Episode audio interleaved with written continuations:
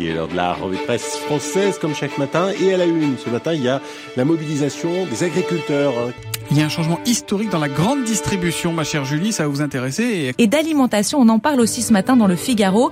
Mais là, pas de lapin, non, c'est de poulet dont il est question. Today's story, Neil, is about a food that a lot of people around the world eat for breakfast.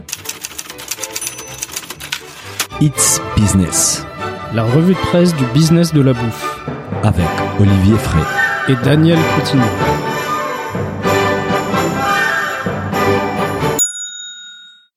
Bonjour à toutes et à tous, bienvenue dans ce nouvel épisode de It's Business, la revue de presse du business de la bouffe. Je suis comme d'habitude avec l'expert des coopératives agricoles et défenseur des agriculteurs Olivier Fray. Bonjour Olivier. Salut Daniel, bonjour à tous. Alors Olivier, aujourd'hui nous allons parler des propositions des Serge Papin pour renforcer la loi Egalim, ainsi que d'un exemple concret dans la filière Cassis. Nous parlons également d'une tablette des chocolats 100% cacao, des Traders Joe, les supermarchés américains pas comme les autres, ainsi qu'une fois de plus des dark stores et la consommation d'alcool pendant les confinements. On commence tout de suite avec un article sur Planchant, négociation commerciale, les neuf propositions des Serge Papin. Alors Olivier, dans cet article, on apprend davantage sur les mesures proposées pour améliorer la rémunération des agriculteurs. Oui, en fait, la, la loi euh, qu'on appelle Egalim, Mhm. qui est entrée en vigueur en, en 2019, elle n'a pas, euh, au final, euh, eu les effets escomptés initiaux. hein. On en a parlé plusieurs fois ici, hein, notamment lors des négos commerciales entre les industriels et la grande distribution. Mhm. L'idée, c'était quand même de, de de redonner un peu de pouvoir aussi euh, aux agriculteurs, de pouvoir d'achat notamment. hein. Mhm. Et en fait, du coup, le, le gouvernement a missionné en octobre 2020 l'ancien président de, de Système U, Serge Papin, euh, pour qu'il trouve euh, des solutions afin de, de renforcer cette loi. L'idée, c'est pas d'abandonner la loi, mais c'est de la renforcer et de, de corriger un peu euh, ses défauts. Et donc là, euh, Serge Papin a fait un rapport euh, qu'il a rendu euh, le 25 mars, je crois, au ministre de l'Agriculture Julien de Normandie. Mhm. Et dans, dans ce rapport, alors, il fait peu de propositions quelque part, mais des- propositions. Très, très concrètes et, et- et facilement applicables. Est-ce que tu peux les évoquer rapidement? Alors, sur les neuf propositions, en, en un, on a euh, du coup la, la garantie d'une marche en avant du prix dans un cadre pluriannuel. Hein, donc, Mhm. en fait, ce qu'il explique, c'est que finalement, le prix des matières premières, il doit être arrêté dans un contrat passé entre les agriculteurs et les industriels de première transformation. Mhm. Donc, on, on est bien sur le volet euh, amont, finalement, on, on est entre l'industriel et l'agri. Mhm. Et l'idée, c'est ce qui ce qu'il propose lui, c'est de mettre en place des, des contrats euh, pluriannuels d'une durée minimum de trois ans. Mhm. Alors ça peut aller jusqu'à cinq ans, hein, mais histoire de sortir du rapport de force entre les à fait. agriculteurs et les industriels. Et c'est la mesure la plus importante d'abord parce que oh, les points de départ est les coûts de l'agriculteur et donc c'est la négociation entre l'agriculteur et l'industriel qui va définir ensuite les prix chez les distributeurs par la suite. Et comme tu dis, bah, cette euh, signature des contrats pluriannuels réduira forcément les tensions des négociations qui existent aujourd'hui entre les trois acteurs de, de la filière. Oui, parce qu'en fait, il faut il faut bien voir euh, aussi que c'est très volatile. Les prix agricoles sont très volatiles. Donc, euh, si si je suis un éleveur, que le prix de mes céréales euh, qui rentrent dans dans la composition des aliments euh, que je donne à mes animaux augmente fortement, C'est qui était le cas en euh, quelques semaines, dernière. comme ouais. c'était le cas, bah forcément mes coûts euh, vont augmenter. Et derrière, euh, s'il y a des négos commerciales où le, le distributeur est pressé, euh, presse finalement ses fournisseurs, les fournisseurs eux derrière, ils vont vouloir aussi une baisse du prix d'achat aux agriculteurs. Donc l'idée avec les contrats pluriannuels, c'est vraiment de lisser euh, sur plusieurs années. Ça garantit à l'agriculteur, bah, s'il y a une hausse de coûts, euh, il a quand même un, coût euh, fixe plus, plus ou moins intéressant. Ça garantit aux, aux transformateurs aussi que s'il y a une trop forte hausse des prix agricoles, lui, il aura un coût peut-être inférieur euh, par moment. Enfin, l'idée c'est de niveler sur, sur plusieurs années. Tout à fait. Il y a une deuxième recommandation par rapport à la transparence dans la relation commerciale. Voilà, l'idée c'est de, de pallier euh, au manque de confiance entre les acteurs d'une même filière. C'est aussi ça un, un des un des enjeux finalement, c'est que les, les distributeurs ont dit nous on, on veut bien augmenter les prix, mais c'est aussi aux industriels d'augmenter eux les prix aussi derrière euh, aux agriculteurs à qui ils achètent la marchandise. Donc il y a, y a, un peu une défiance entre tous les acteurs sur la transparence euh, des prix au sein des, des, différents maillons de la chaîne. Ouais, justement, ce qu'ils proposent, donc, c'est la mise en place d'un outil qui va pouvoir, en fait, d'une façon plutôt euh, anonyme, mesurer ces, ces, bah, les différents coûts de chaque côté pour pouvoir proposer un prix juste qui, qui ne favorise ni les distributeurs, ni l'industriel, ni l'agriculteur. Voilà, l'idée, l'idée, c'est de dire effectivement, euh, voilà, je, suis un, je fais des yaourts, je suis un industriel du yaourt, j'achète mon lait euh, tant, tant d'euros par litre euh, à mes éleveurs laitiers, et derrière, comme le si le prix du lait augmente et moi j'achète plus cher, c'est d'être transparent aussi, de dire voilà, nous on a payé notre lait plus cher pour faire les yaourts de ce, ce mois-ci par exemple. Tout à fait. Après, on comprend pas, il n'y a pas beaucoup d'informations par rapport à comment ça va fonctionner. Apparemment, la démarche a été initiée pour la filière lait avec les cabinets Oliver Wyman et la méthode est en cours de construction. Donc probablement on en saura plus par la suite. Voilà. La, la, troisième proposition, c'est d'améliorer la perception de la valeur de l'alimentation, notamment en précisant le rôle des promotions. Ça, ça c'est un point aussi assez important. C'est combien le consommateur est prêt à payer pour un produit. Mmh. Ça, c'est le la valeur perçue par le consommateur. Et en fait, le, le problème qu'il y a, c'est qu'il y a, il y a plusieurs types de promotions. Hein, mmh. C'est ce que ce qu'explique euh, Serge Papin dans son rapport. Oui. Donc il y a premier qui est la mise en avant des produits de saison euh, durant la saison. Voilà, euh, que... vous avez des, des, têtes de gondole, vous avez euh, des, des, produits qui sont plus à l'avant du magasin, euh, là où il y a plus de passages, mais qui n'est pas accompagné nécessairement d'une baisse des prix. C'est juste Non. une mise en avant d'un Voilà. produit. Voilà. Et on l'a vu C'est qui a notamment- encouragé. On l'a vu pendant le confinement où les distributeurs mettaient en avant les fraises françaises, les asperges Évidemment, françaises, etc., voilà. etc. Il y a deuxième type de promotion, c'est la mise, euh, c'est c'est la promotion de ce qu'on appelle les, les bonnes affaires. Donc c'est parfois des promotions de fonds de rayon, de, de choses comme ça. Mhm. Mais encadré par la loi Egalim. Donc, Là, c'est voilà. encadré par la loi Egalim, donc on peut pas euh, logiquement euh, vendre euh, un produit avec une réduction supérieure à 33 ou 34% je crois du, du produit. Mhm. Et il y a une un dernier type de, pro- de promo qui est les promos de dégagement. Mhm. Donc là, euh, c'est des- clairement des promos. euh, On a un peu de stock, euh, on veut dégager des, des produits.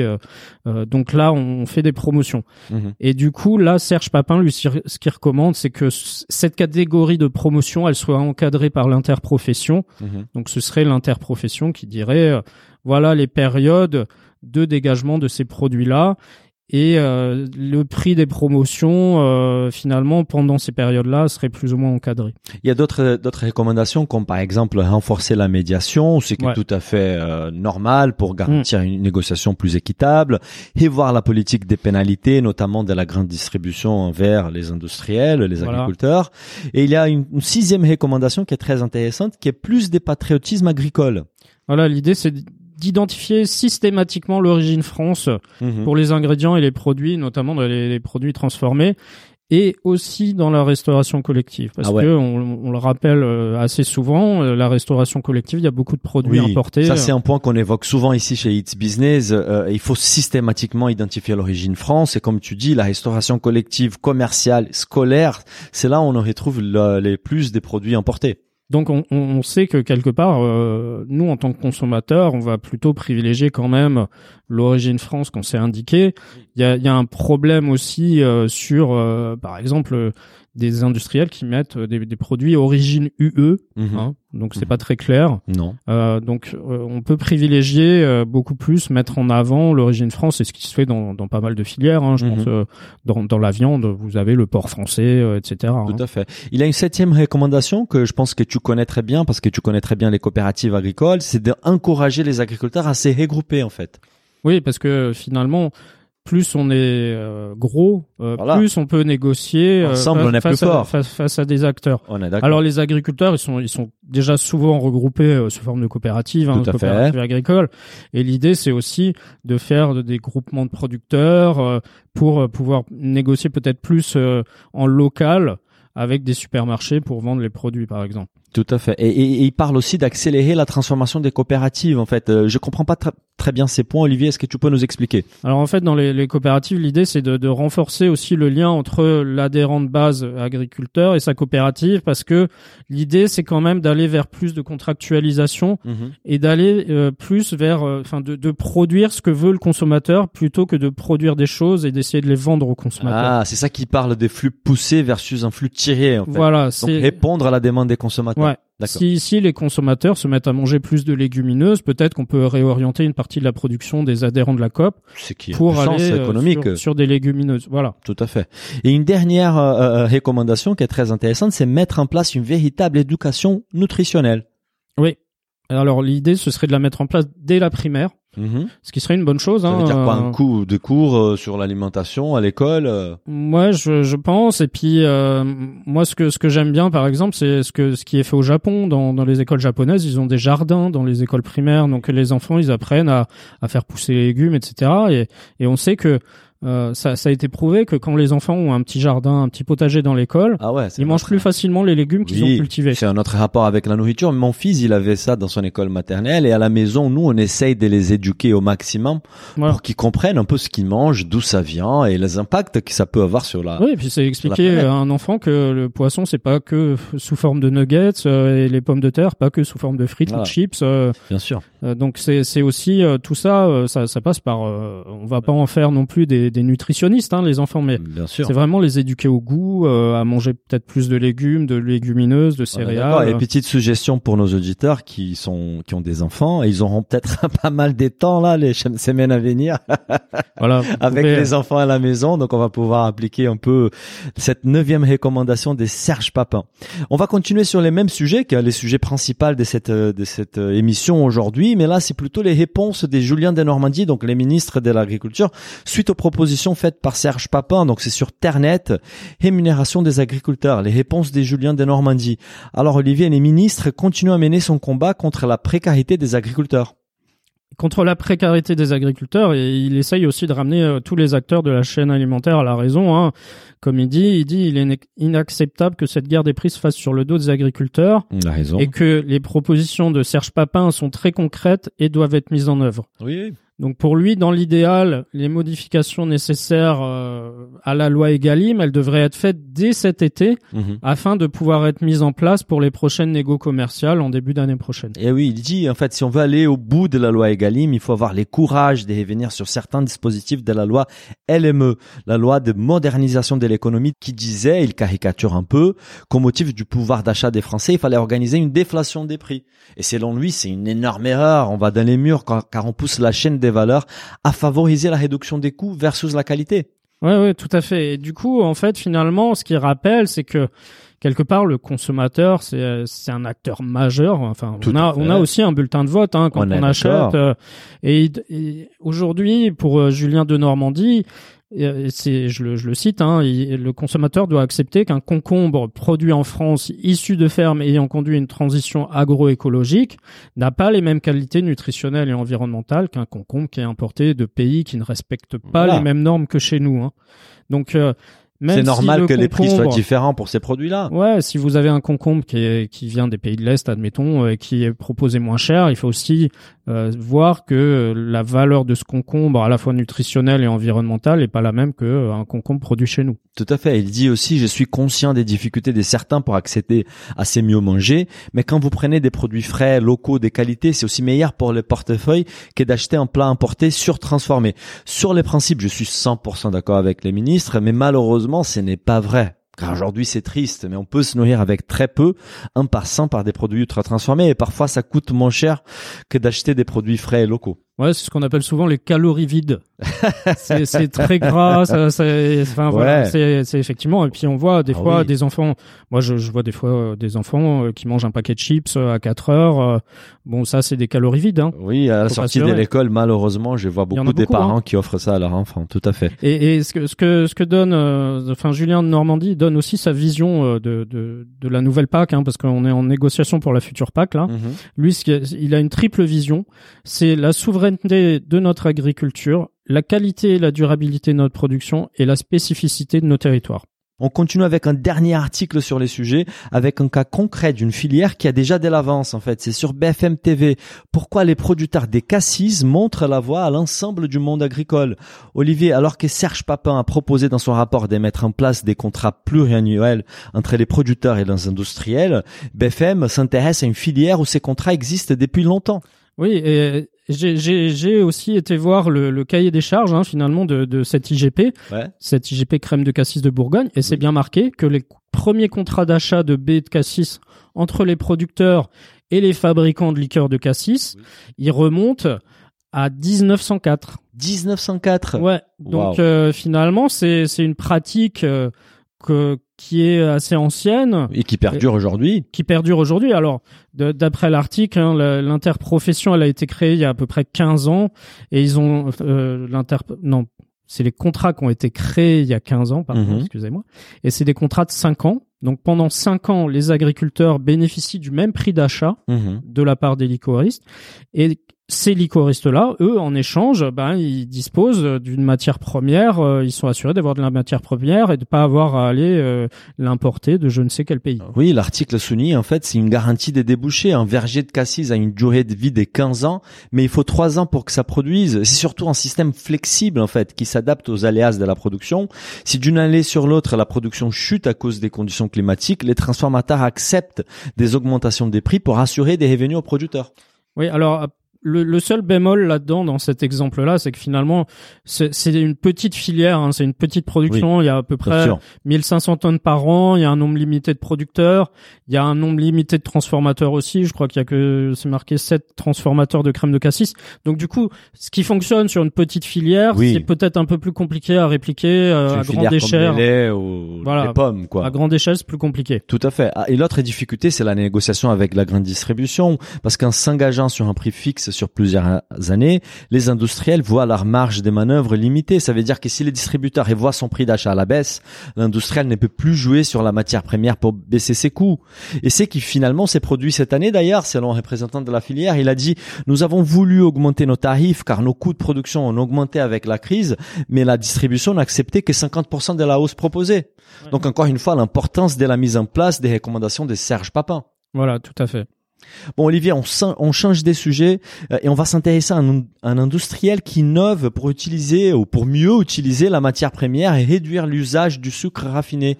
C'est sur Process Alimentaire, comment Nestlé utilise la pulpe des cacao pour son nouveau chocolat.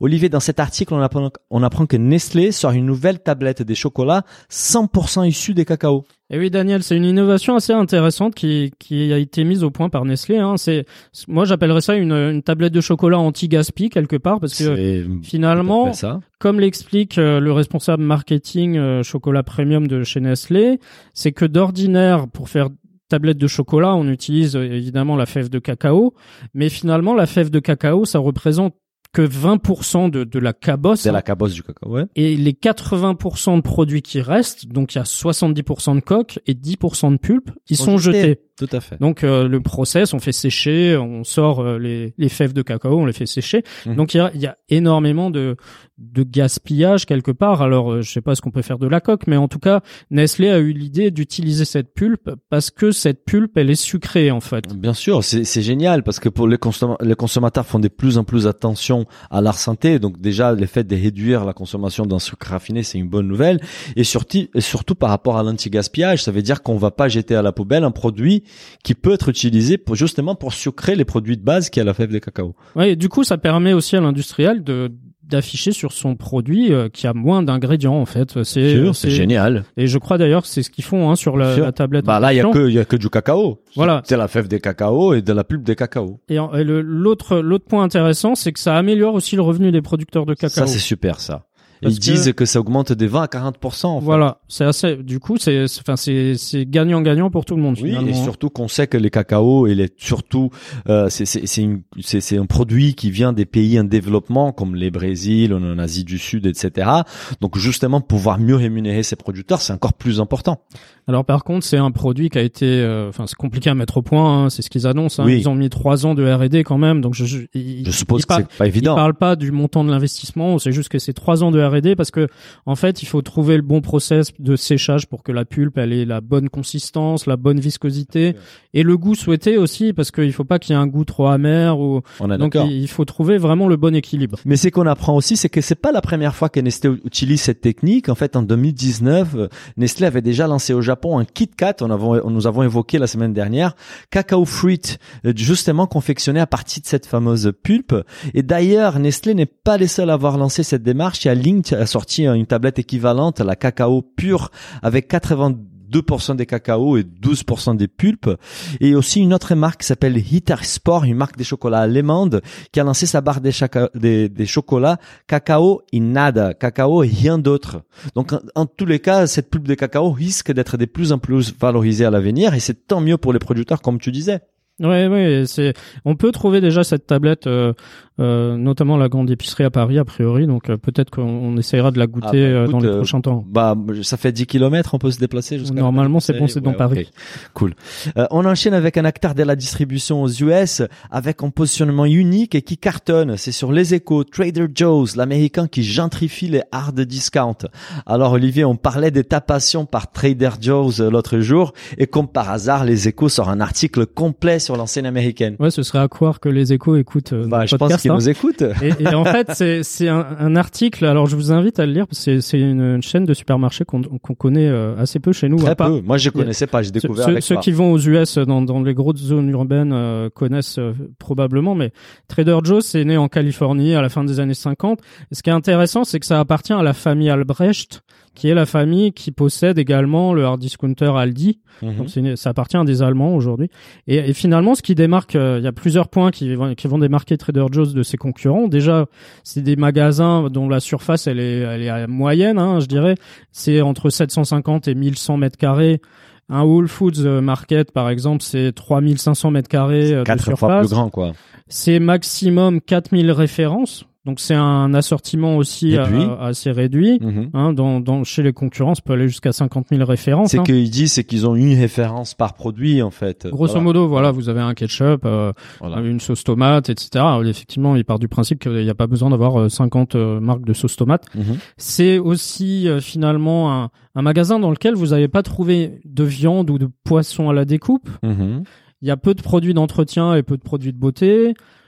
Et ils se démarquent aussi par leur déco. C'est une Oui. déco un peu cool, baba cool, colorée. Très coloré. Autre point assez intéressant, c'est que ils sont très peu présents en ligne. Ah oui. Euh, ils n'ont pas de compte euh, sur les réseaux sociaux. Hein. Si vous allez sur Twitter ou Instagram, euh, il y a Mhm. quasiment, enfin, je crois Il n'y a pas pas. caisses automatiques dans les magasins. Il n'y a pas de caisse automatique. Alors du coup, vous faites la queue. C'est ça qui est rigolo, c'est que c'est un magasin. euh, Vous rentrez dans le magasin, vous voyez une queue euh, qui est immense, mais en fait, ça ça va super vite parce qu'ils ont beaucoup de caisses. Ils ont quelqu'un qui organise les caisses, qui dit bon bah vous vous allez à caisse 2, vous vous allez à caisse 8 et tout ça. Et, et vraiment, c'est c'est une spécificité, c'est que c'est un magasin où euh, bah vous- êtes content de, de naviguer, euh, Ah. il y a plein de monde euh, qui y va et, et en fait euh, J'ai appris que c'est un phénomène aux États-Unis. En fait, l'an dernier, la nouvelle de l'installation de l'enseigne en, en plan Upper East Side, un des quartiers les plus hype de New York, avait été saluée par des cris de victoire sur les sites des pétitions en ligne change.org. Plus de 2800 habitants avaient signé pour faire venir Trader Joe's près de chez eux. C'est énorme. Ouais, ouais, mais en- surtout, moi, j'ai un ami qui habite à Brooklyn et il va Ouais. à Trader Joe's et il il fait ses courses et il rentre des fois en Uber. euh, Juste pour que- aller chez Trader Joe's. voilà, Ouais. voilà. Donc, et, et pour- pourquoi on dit que Trader Joe's euh, a un côté hard discount euh, Ouais. C'est que finalement, 80% de leur sortiment de Trader Joe's, c'est sous marque propre. Ah. Donc, euh, vous, c'est souvent euh, leurs propres produits et ils ont des, des produits qui, qui sont devenus des vraiment des méga stars. Euh, je pense euh, ils ont un espèce de riz euh, qui est, enfin ils appellent ça du cauliflower rice. Ah, Donc c'est du riz euh, où en fait c'est c'est des, des petits grains de, de chou-fleur. C'est pas c'est pas du vrai riz. Ouais. Donc c'est ils ont vraiment des produits. Ils sont assez en avance ni- niveau innovation. Donc il y a des choses que tu ne trouves que chez eux. C'est intéressant et même et les professionnels de la grande distribution, les professeurs d'économie sont obsédés par ces modèles-là. Cette semaine, il y a, il y a Michel-Édouard Leclerc qui parlait de ces sujets sur son LinkedIn. Il y a aussi euh, Harvard qui a fait un business case sur Trader Joe's et même le, le- les podcasts très connus euh, issus du, du livre du même nom, Freakonomics, euh, qui a consacré un, un épisode entier dédié à, à Trader Joe's en disant est-ce que l'Amérique devrait-elle être dirigée par Trader Joe's? C'est un truc des ouf en fait. Olivier. Ouais, ouais. Et puis le, le président euh, chargé des magasins de, de Trader Joe's, et pour expliquer finalement le succès de ce, ce, ce modèle-là, hein, parce que Mhm. ce qu'on peut appeler un modèle low-tech, hein, qu'on Tout à fait parle low souvent tech. aux autres, Ouais. c'est le magasin est notre marque et nos produits fonctionnent mieux quand ils sont vendus comme une partie de cette expérience client à l'intérieur du magasin. Mhm. Et il y a Marc Gardiner qui a, qui a- un ancien publicitaire qui lui a carrément consacré un livre à l'enseigne. Il dit la seule manière de ne pas être tué par Amazon, c'est de rendre le shopping agréable, de faire de l'expérience en magasin quelque chose de divertissant. C'est vraiment ce qu'ils ont réussi à faire. Bah, ils ont réussi à faire parce que justement avec une présence en ligne qui est très faible, on pourrait s'attendre que Trader Joe's aurait pu souffrir de la pandémie en fait avec des concurrents qui proposent à la livraison à, la de- à domicile. Mais au contraire, les files d'attente devant les magasins se sont juste allongées en 2020 et on comprend pourquoi grâce à un de ses clients qui dit avec avec la pandémie aller faire ses courses est devenu la seule sortie de la journée. Alors autant aller dans un magasin sympa. Voilà, Il c'est- a raison. c'est- exactement ça. Et l'entreprise assume complètement son côté euh, low-tech. Elle ne collecte pas des données sur les habitudes de ses clients. Elle ne propose pas des cartes de fidélité et a pour principal canal des communications un journal imprimé avec des encres à base des soja. Voilà, c'est ça. C'est nous, on- nous, on, on met souvent euh, pas de catalogue euh, sur les boîtes aux lettres, hein, alors ouais. que c'est leur seul moyen de com. Mhm. Et aujourd'hui, ils ont euh, 515 supermarchés, ils en ouvrent à peu près une vingtaine par an, Mhm. et leur chiffre d'affaires, alors ils communiquent pas le chiffre d'affaires, mais il est estimé environ à 15 milliards de dollars. Ouais. C'est et- pas une petite enseigne non, Non, plus, hein. tout à fait. Et en plus, c'est une, une enseigne qui, l'article y souligne, qui fait un chiffre d'affaires au mètre carré qui est deux fois plus élevé que celui de, de Whole Foods, qui a été récemment acheté Voilà. par Amazon, quoi. Donc c'est énorme. On apprend aussi que la stratégie passe également par les recrutements. En fait, ils choisissent les gens bavards et naturellement extravertis, notamment des gens issus du monde du spectacle. Voilà. J'adore les Bah stratégies. oui, bah, du coup, vous avez quelqu'un de souriant euh, qui Ah, vous ça change accueille, tout. euh, non, franchement, l'ambiance, euh, ils ont ils ont une tenue qui est un peu flashy, il me semble, avec des chemises hawaïennes et tout ça. C'est ce qu'ils disent. Et, ouais. et du coup, ça, c'est, il y a vraiment une ambiance très sympa. Ouais, moi ça dans donne envie d'y aller. Dans les rayons, par exemple, les restockage c'est fait en temps réel pour inciter clients et salariés à échanger. Et ils disent, si un client vous demande quelque chose, vous ne dites jamais, c'est dans l'allée 3, côté gauche. Vous y allez avec lui et vous lui demandez, qu'allez-vous faire avec ces haricots rouges? C'est génial. J'adore les services. Et je pense que c'est ça qui fait la force de l'enseigne aux États-Unis, quoi. Ouais, ouais. Alors, je sais pas si un jour elle viendra en Europe, vu que ça appartient à des Allemands. Ouais. Ce- ce- ça pourrait être sympa d'en avoir un chez nous. Euh, tout à fait, moi j'irais volontiers. Et d'un modèle humain et low-tech, on passe à l'ubérisation de la distribution via la technologie. C'est sur Sifted, On-Demand Grocery Delivery, des competitors compared. Livraison des produits alimentaires à la demande, les concurrents comparés. Alors Olivier, les commerces alimentaires est sans doute les sujets de l'année. On revient encore une fois sur ces sujets avec un article qui compare les principaux acteurs du dark store au niveau mondial.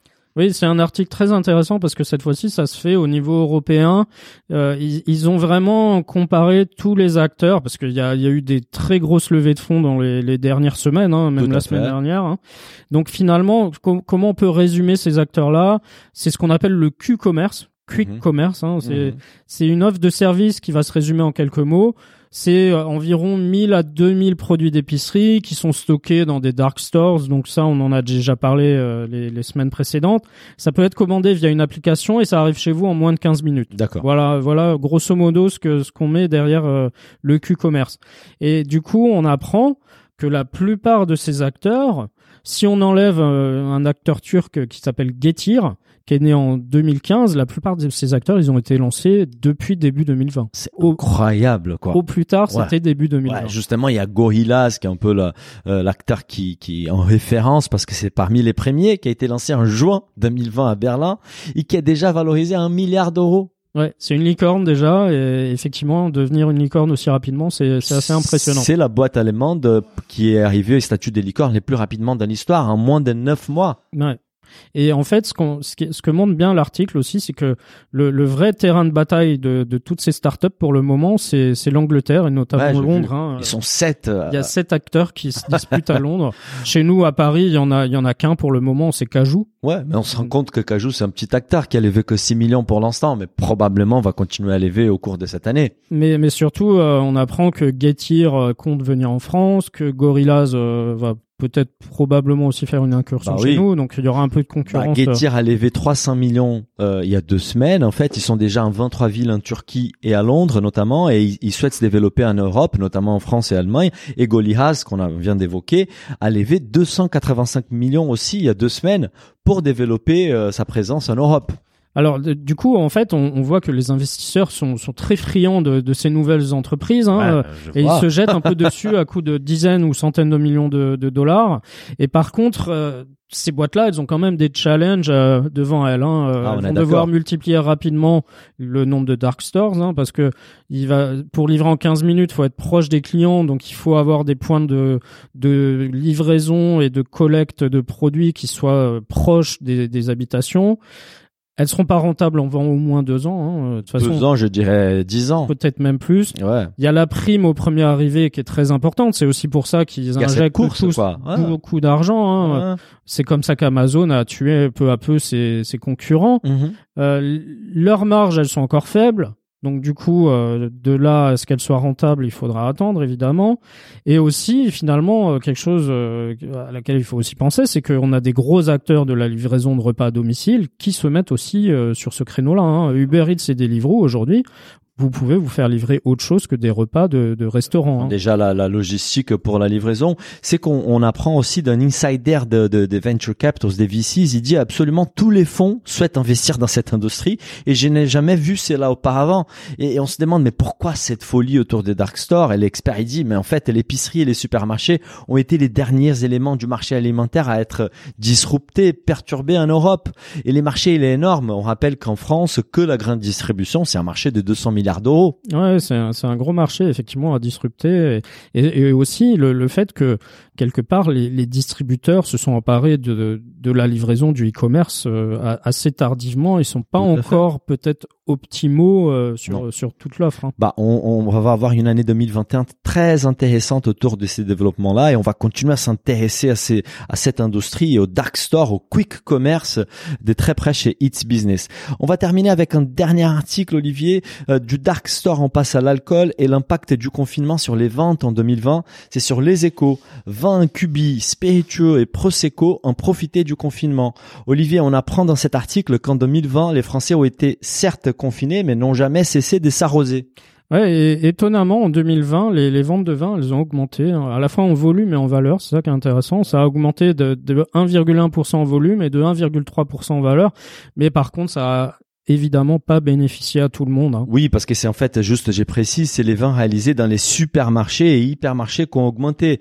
Mais attention, cette croissance est loin, euh, cependant, d'avoir compensé les pertes de la clientèle des restaurants quand temps normal absorbe environ 40% de la production des vins spiritueux en France. Oui, oui. Mais le, le gros des vins reste vendu en grande surface aujourd'hui. Mhm. Mais du coup, en fait, la- l'article, ce qui nous apprend, c'est que c'est surtout euh, les, les vins rosés et les bag-in-box, les, les fameux bibs, Bib, qui, qui ont, qui ont bénéficié de, de, de cette hausse.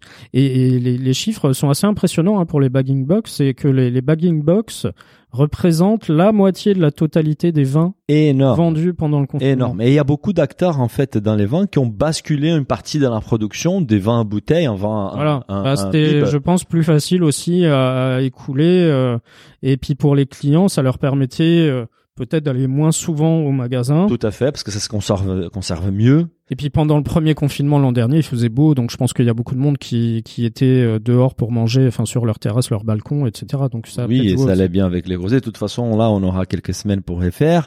Euh, on apprend également que les rouges ont encore reculé en 2020, tandis que les blancs, qui bénéficient d'une bonne dynamique depuis quelques années, ont eux aussi progressé en fait. Et le, le bio aussi a, a progressé. Il y a 11% de, de, de hausse des ventes. En volume, ouais. Ouais. Par contre, effectivement, la, la part de marché du bio, elle reste assez modeste. Hein. Ça représente 3,6% du total des vins vendus en grande distrie. Ouais, ça reste faible, quoi. Euh, Un autre point intéressant qui souligne l'article, la baisse des ventes des vins à bulles qui ont plongé de 20% pendant les premiers confinements. Le champagne seul a connu sur toute l'année 2020 une crise historique encaissant une perte d'un milliard d'euros. Euh, L'augmentation des ventes post-confinement et au moment des fêtes a limité un peu la casse, mais au final, les vents effervescents ont reculé quand même des presque 7% en 2020. Je pense qu'on est d'accord que 2020 va rester comme une des années les moins festives de l'histoire, donc ça me surprend pas. Bon, 2021 est bien parti aussi. Hein. Ouais, on est d'accord. Euh, J'espère que cet été on aura des raisons pour fêter. Exception par contre au Prosecco qui a progressé des 17%. Et la question que je me pose, c'est un problème des bulles ou des prix, Olivier? Bah, c'est peut-être un peu des deux. Hein. Ouais. Prosecco, euh, les, les Italiens sont très bons pour euh, pour marketer leurs leurs produits. Hein. Le, le Prosecco et le Prosecco cartonnent aussi à cause du spritz. Ah oui, mais tu peux mettre n'importe quel pétien à la Ah, place. mais normalement, oui, tu oui. mets du Tu- Prosecco. Si tu veux être, le, le être spritz, c'est le Prosecco. Donc ça explique peut-être un peu ça aussi. Et surtout, je, bah, les Prosecco a quand même un prix qui est, qui est inférieur à celui du champagne, évidemment. Donc, ça, ça reste quand même un produit plus accessible. Par ailleurs, ce qui est intéressant, c'est que l'e-commerce en France, ça n'a pas explosé avec les confinements. Euh, la part de l'e-commerce dans la vente des vins et spiritueux, elle a augmenté des 1,5% et ne représente que 3,6% du marché français. Alors ça, je, je dirais que c'est un, problème euh, global de, de tous ces acteurs euh, de, des vins et spiritueux, parce que les spiritueux, c'est un peu le, le, le même problème, c'est qu'ils sont ils, ils se sont peu structurés pour vendre en ligne, et donc euh, effectivement, ils ont un peu été pris de court, je pense.